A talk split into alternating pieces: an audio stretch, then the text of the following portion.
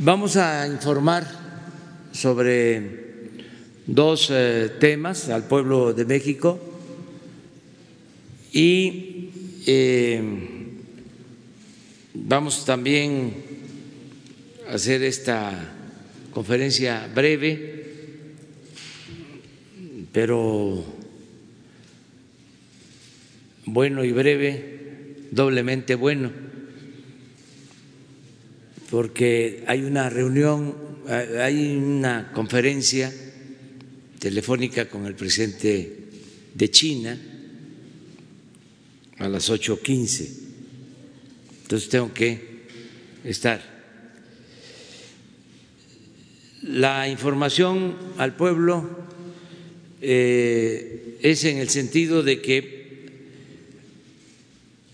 participamos en un acuerdo de países productores de petróleo, los que están en la OPEP y en la no OPEP, y México eh, va a contribuir a estabilizar los precios que se desplomaron en los últimos días. La mezcla mexicana de 40 dólares barril llegó a 11 en el peor momento y esto se produjo por una falta de acuerdo sobre reducción en la producción petrolera. No hubo acuerdo básicamente entre Rusia y Arabia Saudita. Cuando tuvimos la conversación, cuando se llevó a cabo una conferencia em, con la presencia de los jefes de estados del grupo G20, yo hablé de ese tema, de que eh, había que actuar con responsabilidad, porque a partir de ese desacuerdo, se cayeron las bolsas y se depreciaron las monedas y se agravó la crisis económica y financiera. Entonces ayer toda la tarde, todo el día, sobre todo por la tarde, eh, fue la negociación, el llegar a un acuerdo de reducir la producción mundial de petróleo en 10 millones de barriles diarios para evitar que se siguiera cayendo el precio y eh, con esta medida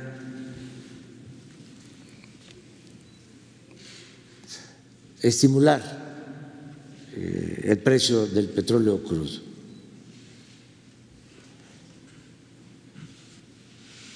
Nosotros eh, nos sostuvimos hasta el final porque nos ha costado mucho esfuerzo aumentar la producción. Ya aquí hemos hablado de cómo durante 14 años consecutivos dejaron caer la producción de petróleo en el país. Fue un rotundo fracaso la política petrolera que aplicaron. Y todo esto incluso se precipitó con la mal llamada reforma energética. Habían hecho la estimación de que con la reforma energética iba a llegar mucha inversión extranjera, se dieron contratos,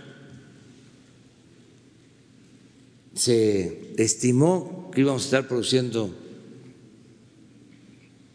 tres millones de barriles diarios y lo cierto es que nosotros recibimos el gobierno con una producción de un millón setecientos mil barriles. Incluso en enero del año pasado el promedio fue de un millón seiscientos cincuenta barriles diarios. Y a partir de ahí empezamos a recuperar la producción con un gran esfuerzo de inversión, de exploración, de trabajo en nuevos campos petroleros, con la participación de los trabajadores de Pemex, de los técnicos de Pemex, desterrando la corrupción en Pemex, siendo más eficientes y al final eh, logramos aumentar la producción. Si no hubiésemos hecho nada, eh, se nos hubiese caído la producción si continuaba la tendencia a un millón quinientos mil barriles. Eso es lo que tendríamos ahora si continuaba la tendencia que se venía sosteniendo durante los últimos 14 años. Un rotundo fracaso. Entonces detuvimos la caída y empezamos a aumentar poco a poco la producción.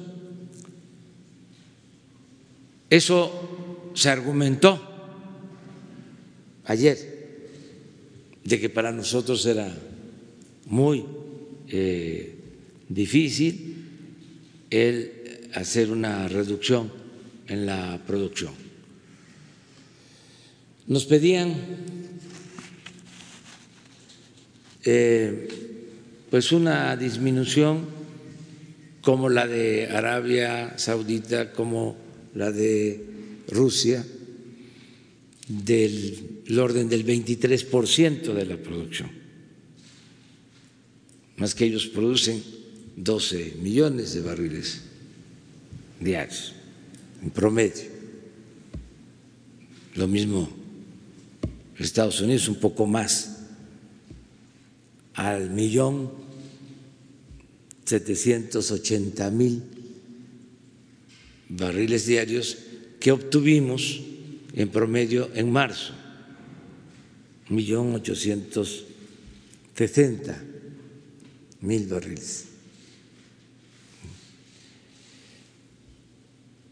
Entonces nos pedían eh, cuatrocientos mil barriles y luego 350 mil barriles menos.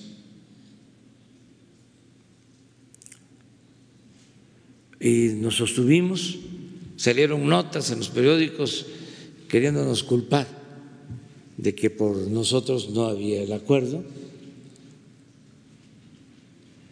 Y hablamos se comunicó con nosotros el presidente Trump, hablé con él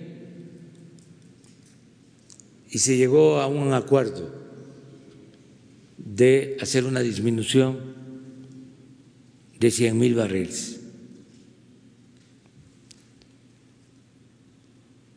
Estados Unidos se compromete a eh, reducir adicionalmente a lo que él iba a entregar, 250 mil, dice el presidente Trump que por eh, México, para este, compensar. Esto lo notificamos ya tarde, de inmediato, ya es formal, es decir, ya cumplimos con este asunto. De modo que de el millón setecientos ochenta y seis mil barriles en promedio de marzo, bajamos a un millón seiscientos ochenta y seis mil barriles. Esto aplica a partir de mayo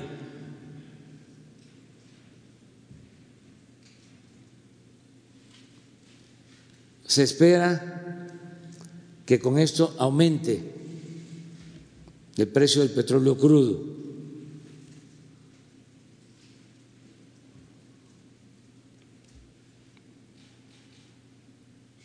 y que esto compense. Pero sobre todo se ayuda a estabilizar la economía, los mercados, y consideramos de mucha utilidad. México está aportando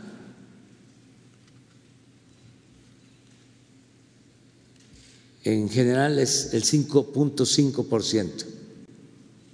No podíamos el 23.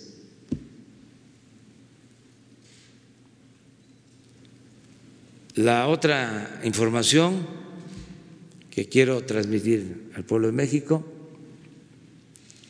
es que aproveché la conversación con el presidente Trump, llevamos buenas relaciones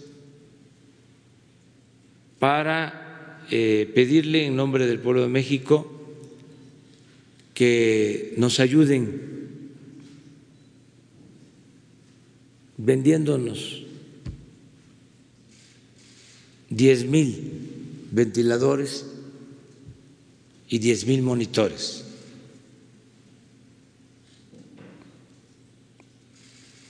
Le dije que Sabemos de la situación tan difícil por la que están ellos atravesando,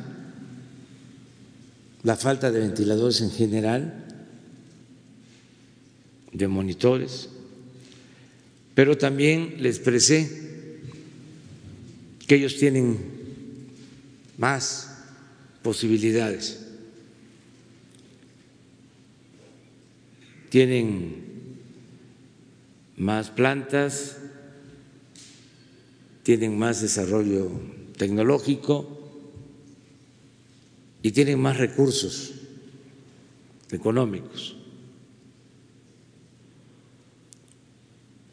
Y eh, me contestó, me respondió que va a consultar con los encargados del abasto de estos equipos y que me habla hoy por la tarde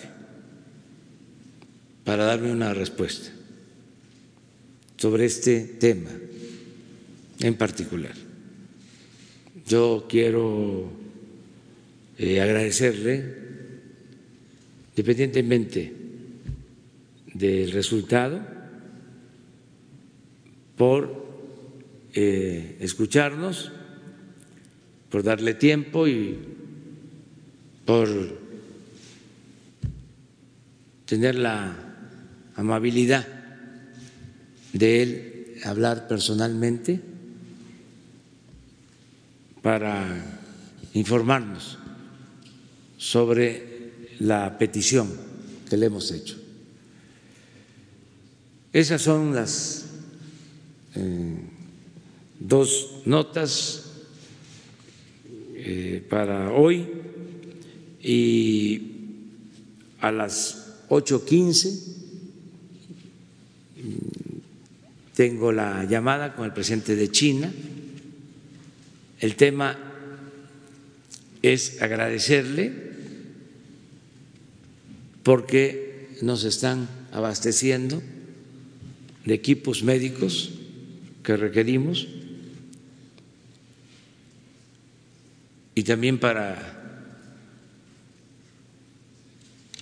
eh, ver la posibilidad de que podamos adquirir eh, más equipos y no tener problema de eh, abasto, de falta de camas, de ventiladores, de monitores.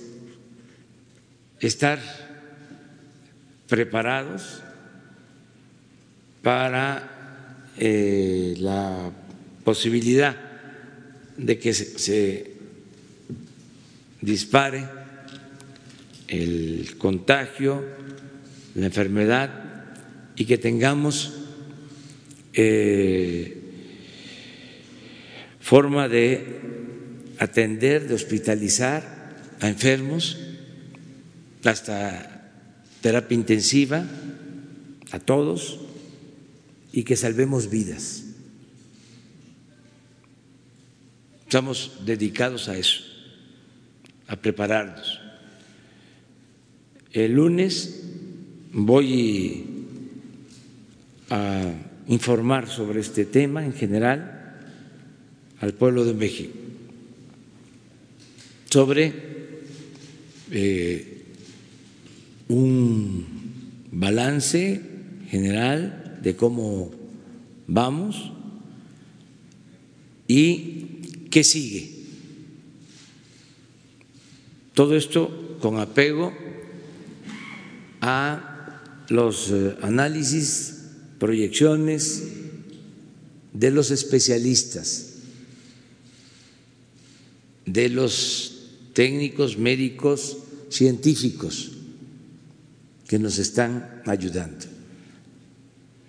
Pero el lunes vamos a hacer un informe general aprovecho para pedirle a los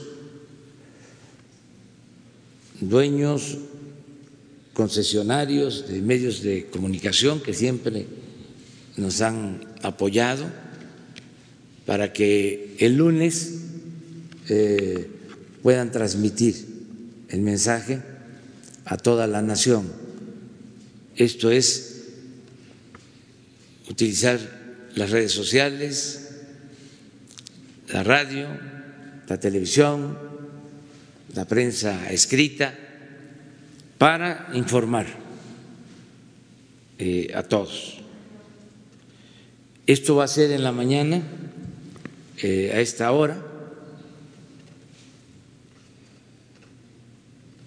y ya termino, pues eh, diciéndoles que pues es hoy un día especial de guardar para los cristianos, católicos o de otras denominaciones, porque hoy fue eh, la muerte, el sacrificio de Jesús Cristo que luchó por la justicia, luchó por los pobres y por eso lo sacrificaron los poderosos de ese entonces que lo espiaban, lo seguían. Todo esto está en los evangelios y lo crucificaron. Y por casualidad, eh, hoy también se conmemora eh, un aniversario más del asesinato de Emiliano Zapata, líder campesino, íntegro, honesto, leal al pueblo. Vamos a tener una ceremonia para recordar a Emiliano Zapata em, a las 10 de la mañana en el patio central,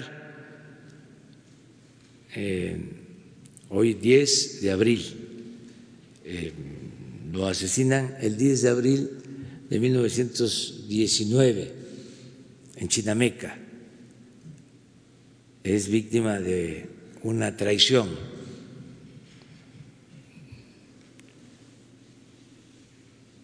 de Guajardo, pero eh, ordenada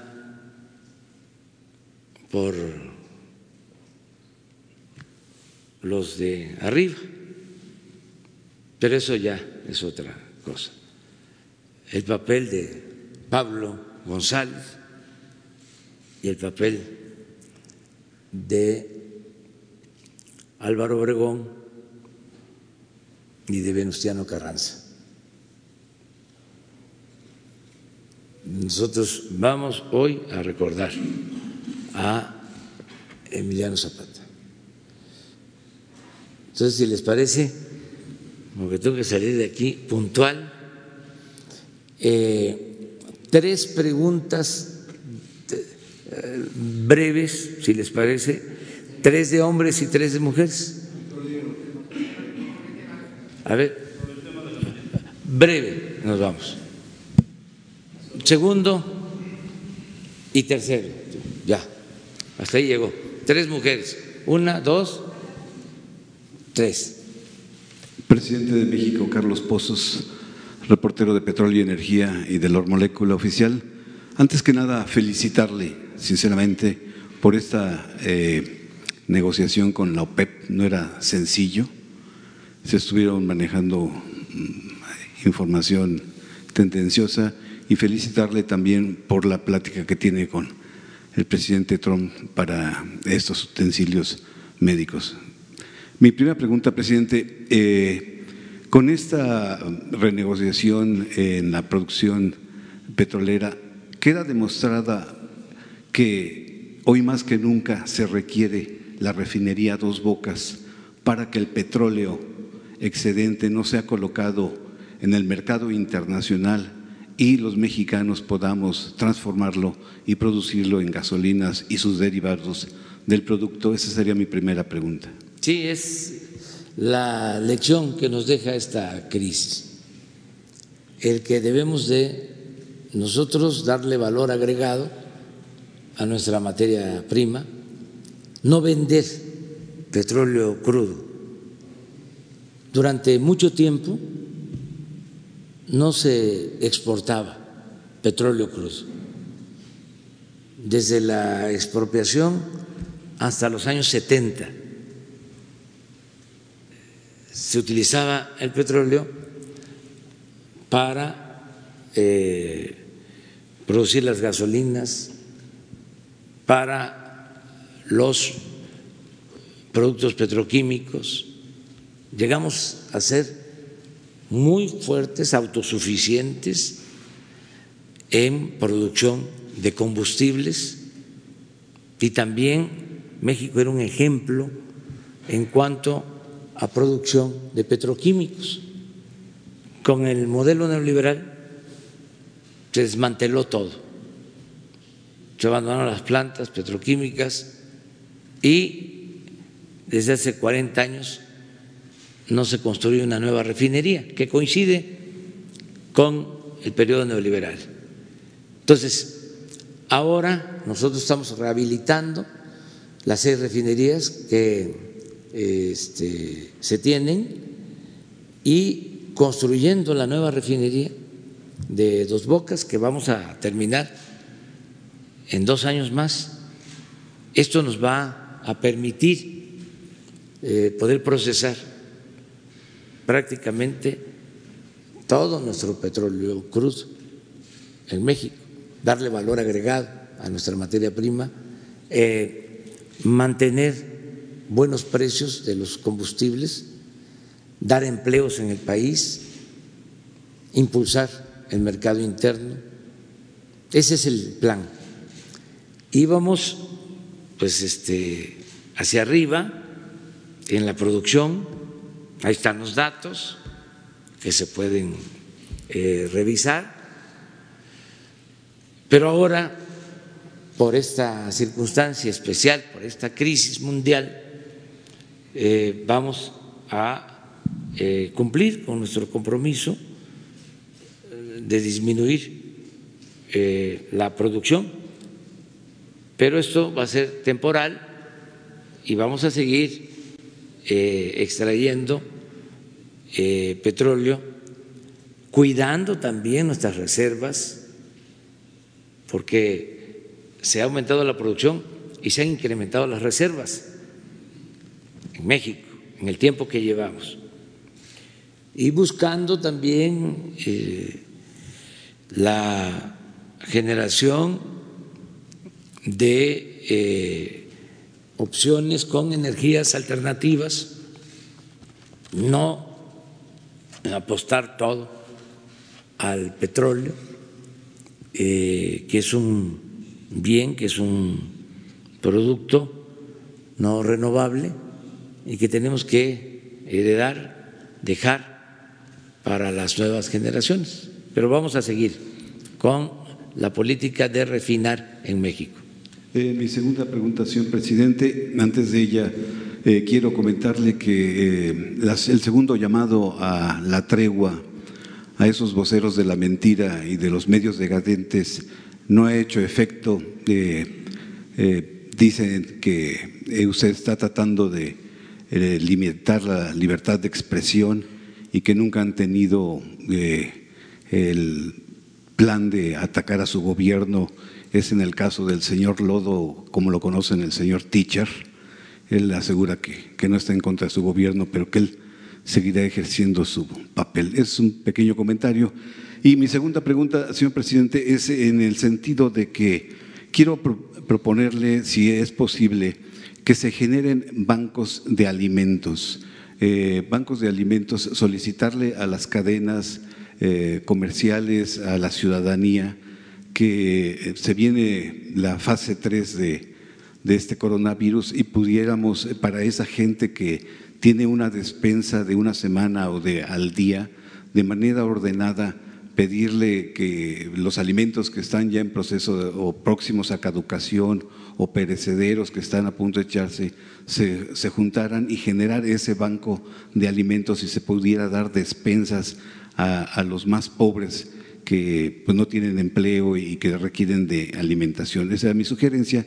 Y la otra sugerencia es que si habría la posibilidad de poner un túnel sanitizador eh, al acceso de, las conferencias de, Palacio para que pues este, todos estuviéramos bien y traer la posibilidad de, de este coronavirus. Esas serían dos propuestas y sería posible.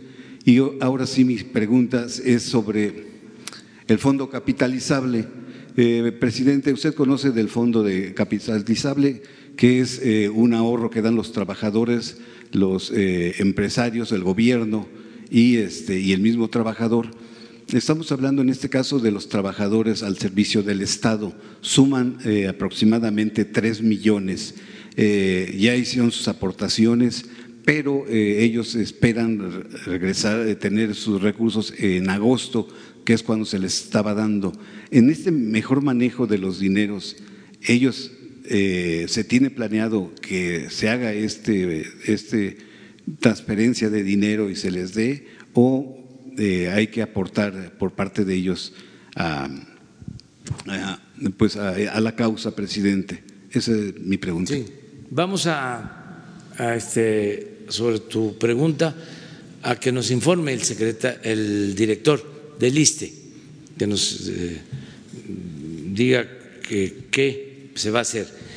Hay dos acciones eh, en el caso del ISTE. Desde luego, eh, vamos a levantar el, el ISTE de la ruina, porque es de los servicios más descuidados, nos dejaron una situación muy lamentable, eh, se atiende muy mal en el ISTE a los trabajadores al servicio del Estado. Pero ya eh, tenemos un plan, también aprovecho para informarlo, independientemente del coronavirus, ya estamos trabajando en eso, que va a consistir en destinar más recursos para mejorar el estado de las clínicas y que no falten medicamentos, que se mejoren los equipos y que haya médicos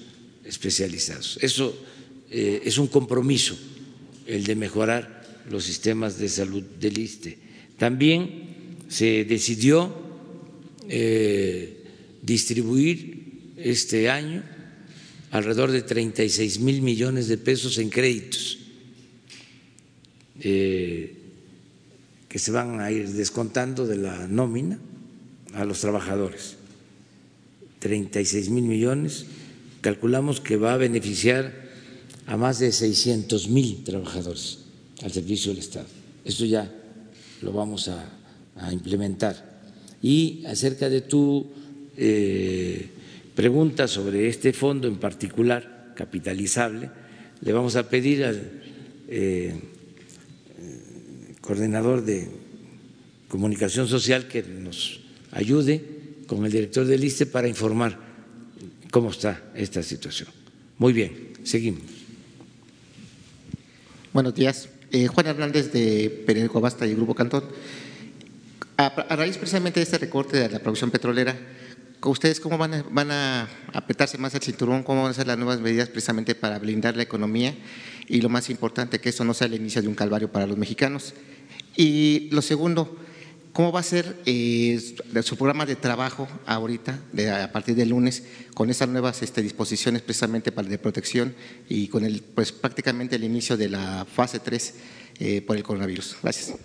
Sí, este, vamos a ver eh, el balance de la medida, porque si aumenta el precio, estamos hablando de una reducción de 10 millones de barriles diarios. Entonces, esto puede llevar a un aumento en el precio y puede eh, significar también eh, ayudar a que se fortalezcan las monedas. Eh, y con esto, desde luego, el peso, que por cierto, esta semana nos fue bien. Eh, se pronosticó a la ligera, ojalá y lo puedan ustedes eh, constatar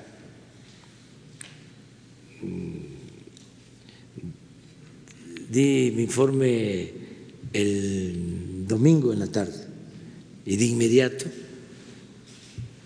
sin, sin, ningún este, elemento, ninguna base técnica, sin conocer incluso el comportamiento de mercados, de cuándo abren los mercados en Asia, cuándo abren los mercados en Europa los efectos cuando se abren los mercados ahí, eh, lo que pasa cuando se abren los mercados en, América, en México en particular, pues eh, hubo un periódico y varios que eh, dijeron que a partir de mi mensaje se había depreciado más el peso. Ahí se los dejo de tarea que se ha ido a más de 25 eh, pesos por dólar.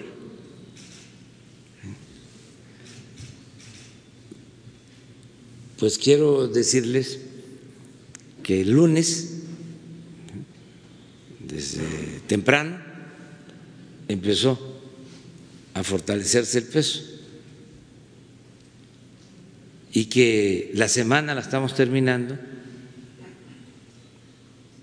con eh, pues una ganancia. Se fortaleció nuestra moneda. Pero me llamó la atención, ya ni digo qué periódicos, ni qué medios, pero de nuevo la, la realidad eh, los eh, desmiente, pero es esa ansia de hacer juicios sin sustento, todo por el coraje, por este, la aversión a todo lo que significa nuestro gobierno. Entonces, la semana se apreció el peso. O sea, fue buena semana. Desde luego, seguimos padeciendo la crisis, pero ahí vamos, este, hacia adelante. Eh, lo del lunes vamos a esperar a que eh, tengamos ya todos los elementos y ya les informamos el lunes. Eh, vamos a dar una información amplia. Ya sé que eres buen periodista y que me quieres este, sopear, pero vamos a esperar. Muy bien, segundo, quedamos. Gracias, presidente. Buenos días. Esteban Durán, Grupo México Publica Diario y Jalisco Publica Diario. En días pasados, eh, las autoridades del Instituto Mexicano del Seguro Social dieron a conocer sobre la compraventa, más bien la compra de 2.500 ventiladores por un total de 93 millones de dólares. Usted comentó ayer que se acabó el influyentismo, que la corrupción pues prácticamente ya estaba eh, fuera de esta administración. Sin embargo, eh, a la persona, al empresario que le dieron esta, que le van a comprar estos eh, ventiladores es Valdemar Pérez Ríos y quien ha estado siendo acusado por fraude en Estados Unidos, inclusive fue también aquí inhabilitado para tener cualquier cargo, poder ser proveedor al gobierno federal. Y en ese sentido, pues parece ser que a usted no le están haciendo caso, están eh, eh, yendo por encima de las instrucciones que usted está dando contra la corrupción. Otra queja que ha habido también es por parte de los mismos trabajadores del Seguro Social, de enfermeros, de médicos, quienes constantemente han estado manifestando su, eh, su inconformidad porque no les han dado las herramientas necesarias eh, los aditamentos para que ellos puedan poder atender a las personas infectadas del, COVID-19. Inclusive eh, en un recorrido que se hizo por las instalaciones, principalmente del eh, Centro Médico Siglo XXI, pues ahí se ven en los lockers pues completamente desasiados, hay basura, hay, hay un, es un foco de infección y siendo que estos centros hospitalarios pues deben de tener los, eh, las medidas higiénicas por la situación por la que estamos atravesando. Esa es una de las quejas muy recurrentes de los médicos, de las enfermeras, etcétera. Y en otro eh, tema, eh, presidente, pues usted sabe muy bien que Boris Johnson, el primer ministro de Inglaterra, fue, pues estuvo infectado de este virus. Afortunadamente está saliendo de esta situación. Usted en este sentido, ¿qué es lo que está haciendo? ¿Hay un monitoreo constante en su salud? Eh, para evitar que corra usted este riesgo, dada también las circunstancias por las que está atravesando el país y que usted está constantemente para arriba y para abajo en contacto con mucha gente. ¿Hay constantemente revisiones a su salud, presidente? Porque lo que menos quiere México es que usted pues tenga esta, esta situación que está en peligro. Gracias. Sí, vamos a ver lo de los ventiladores. Se me hace raro porque eh, no hemos hecho una compra así de dos mil ventiladores. La compra más eh, importante es la que se hizo en China. ¿Cuántos ventiladores aproximadamente? Primero fueron 300.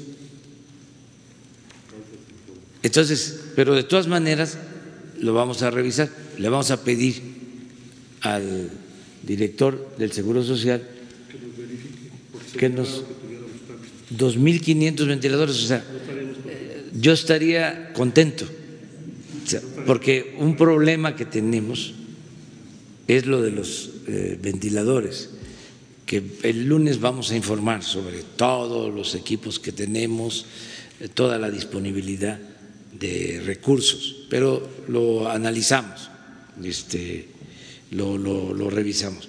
Y también acerca de el Centro Médico Siglo XXI, pues me acaban de decir ahora que hoy en la Junta ahí se están formando médicos para enfrentar la epidemia, médicos generales, médicos con otras especialidades que nos están ayudando y que quieren este, participar, se les está contratando para que trabajen y no solo temporalmente, porque nos hacen falta médicos, nos hacen falta especialistas y aprovecho para seguir llamándolos a que sigan acudiendo. Ya llevamos eh, como ocho mil que han asistido entre médicos generales y especialistas y se están formando. Bueno, me decían hoy que en el auditorio del centro médico están llevando a cabo estos cursos de formación y que abajo ¿sí? hay eh, un centro de preparación, de capacitación que se está utilizando, que es de lo mejor del mundo, o sea, que está este, a la altura de los mejores centros de formación del mundo, que es donde están eh, llevando a cabo las pruebas, las prácticas para médicos generales que eh, puedan convertirse en internistas, en los que eh, se ocupen de la terapia intensiva, que es una especialidad que no tenemos mucha, muchos este, expertos. Entonces, me están diciendo esto, pero de todas maneras ya lo expresaste, esto nos lleva atenderlo y a que este, seamos cada vez pues, más eficientes, que estemos todos atendiendo las demandas. Eh, que estemos como servidores públicos y, agradecerles por lo que hacen ustedes. Eh, acerca de mi salud, estoy bien, eh, no tengo ningún problema, ya saben ustedes, soy hipertenso, pero me tomo mis pastillas, lo que el médico me indica, constantemente me estoy tomando la presión estoy bien, traigo presión como de joven, este, no, no tengo problema eh, y estoy bien de salud y eh, pues me cuido, lo que nos están recomendando a todos no es un cuidado especial, porque si no, pues no podría yo trabajar, tengo que tener reuniones, estamos teniendo reuniones diarias, a veces dos reuniones al día por lo del coronavirus, haciendo recuentos de cómo estamos, proyecciones, atendiendo todo. Y ayer, por ejemplo, además de esas reuniones, eh, pues estuvimos pendientes de este asunto del petróleo y de otros temas.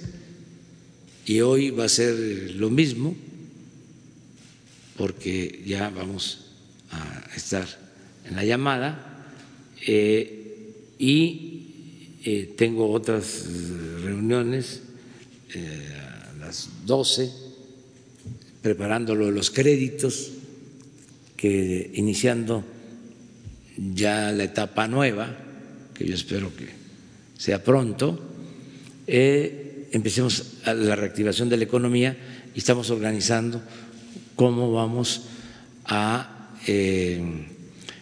seleccionar a los beneficiarios de los créditos y cómo se va a distribuir. A eso me voy a dedicar hoy. Tengo una reunión a las 12 y luego en la noche a las 8 tenemos otra reunión de salud. Eh, de modo que estoy trabajando, estoy bien de salud. Vamos con una compañera. Buenos días, señor presidente. Berenice Telles, del Diario Nacional, uno más uno. Y justamente eh, quería preguntarle el tema de los microcréditos por, eh, para los pequeños empresarios y la, las personas que se dedican al comercio informal. Hay un poco de inquietud con respecto a este tema. Y eh, también preguntarle eh, sobre nuestros connacionales. Hay 108 eh, personas que murieron en Estados Unidos y eh, pues la, la, principal demanda es que hay algunos que tienen que trabajar, no cuentan con servicios de salud allá, entonces si hay alguna política del gobierno mexicano para apoyarlos a ellos. ya se explicó la vez pasada, pero lo vamos a hacer. ¿sí? Este, Marcelo va a venir con ustedes. ¿Cuántas han fallecido? 108 fallecidos. 108. Lo tenemos a las 12, hacemos el reporte a las 12. A las 12 y a la 1 les informo. ¿Les parece? Para el número de contagiados. Sí. Eh, eh, mexicanos. Sí. ¿Quién sigue? Días, Michelle Mejía de Multimedios. Preguntarle, este, ¿qué fue lo que le comentó ayer eh, la secretaria en torno a esta eh, negociación? Eh, se lo comento por lo que nos estuvo comentando de, eh, pues, estas versiones que surgieron, incluso de de la posición de México ante el mundo y al final si con este acuerdo la, no se daña la imagen de nuestro país a nivel internacional y preguntarle, ya nos comentó que bueno, esta producción será, la reducción será temporal, ¿por cuánto tiempo eh, eh, estiman que sea esta disminución y esto cómo va a afectar al, al plan de rescate a Pemex? Porque recuerdo que en, en ocasiones que ha venido el director de Pemex, pues bueno, ya hay una estimación de, eh, de, crecimiento, de producción del petróleo. Si esta reducción no va a afectar el plan que se tiene de rescate. Gracias. Yo creo que para la próxima semana sabremos eh, bien. Eh, lo que sí puedo comentarle es de que nos sostuvimos hasta el final por las razones que ya. Ya expresé. No es lo mismo producir 12 millones de barriles diarios que eh, un millón setecientos ochenta y seis mil y además eh, saliendo de una crisis o empezando a remontar una crisis ¿no? de pérdida de producción durante 14 años consecutivos. Entonces, por eso no podíamos aceptar lo que este, se propuso originalmente y resistimos. El presidente Trump me eh, empezó a leer los nombres de todos los países que habían aceptado y dice, solo México no aceptó. Y ya le expliqué el por qué. Y le hice la propuesta, que afortunadamente la aceptó, con eh, esta compensación de parte de ellos, de los 350 mil barriles, primero nos pedían 400, luego 350 mil, eh, su planteamiento, eh, cuando le dije que eran 100 mil y no podíamos más. Él muy generosamente eh, me expresó que ellos iban a ayudarnos eh, con los 250 mil este, adicionales a lo que ellos van a aportar. Entonces, por eso eh, le agradezco, ¿no? Y se informó eh, en ese instante, exactamente a las siete y media de la noche, se envió una notificación a eh, los directivos de la OPEP y recibieron el informe nuestro, el reporte nuestro, creo que ya era de, ya era medianoche o de madrugada, pero este, ya tuvo eh, conocimiento. ya hay este, esta información. Ya este, ellos ya saben, de modo que contribuimos y se eh, atendió el asunto. ¿Cómo nos va a afectar? Podemos dejarlo para la semana próxima. Yo siento que no nos va a afectar. ese es mi eh, pronóstico, que no nos va a afectar y que ayudamos. Más que no podíamos a la primera decir sí, a ver, imagínense, 400 mil barriles menos. Eh, cuando nos entregaron el gobierno, en los últimos meses del gobierno anterior, ya estaban importando petróleo, lo que no había sucedido en años. Nosotros no podíamos regresar a eso, no podemos regresar a eso. Entonces pensamos que fue un buen acuerdo y luego lo eh, tenemos que detallar. Tenemos que ver también cómo se van a comportar los precios, porque también esto influye en el precio de las gasolinas. Vamos a esperar. Siento que fue bueno el acuerdo y que nosotros vamos eh, a apoyar a la economía popular. Primero, el bienestar del pueblo, después el bienestar del pueblo y al final, y siempre, el bienestar del pueblo. Bueno, nos quedamos para mañana contigo, porque si no ya no llego.